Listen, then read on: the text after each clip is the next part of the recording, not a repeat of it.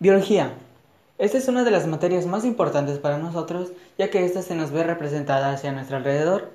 Desde que nosotros entramos a la escuela se nos da esta materia, pero ¿sabemos en realidad qué es la biología? Bueno, nosotros sabemos que estudia. Es una disciplina amplia, su principal objetivo es el estudio de los seres vivos, pero este igual va de la mano con la ciencia. La ciencia es un conjunto sistematizado de conocimientos de alguna rama del saber. Su objetivo es explicar fenómenos naturales y formular teorías.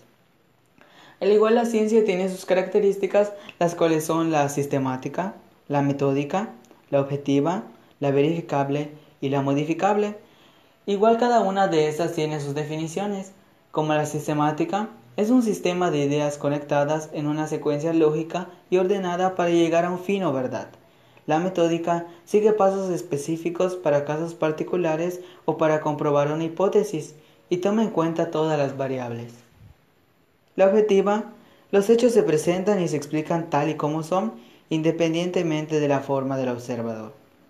La verificable, establece procedimientos experimentales para comprobar o rechazar teorías o hipótesis.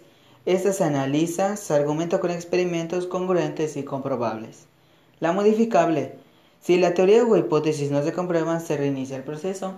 Esta apenas es una introducción de lo que nosotros nos dan en la escuela.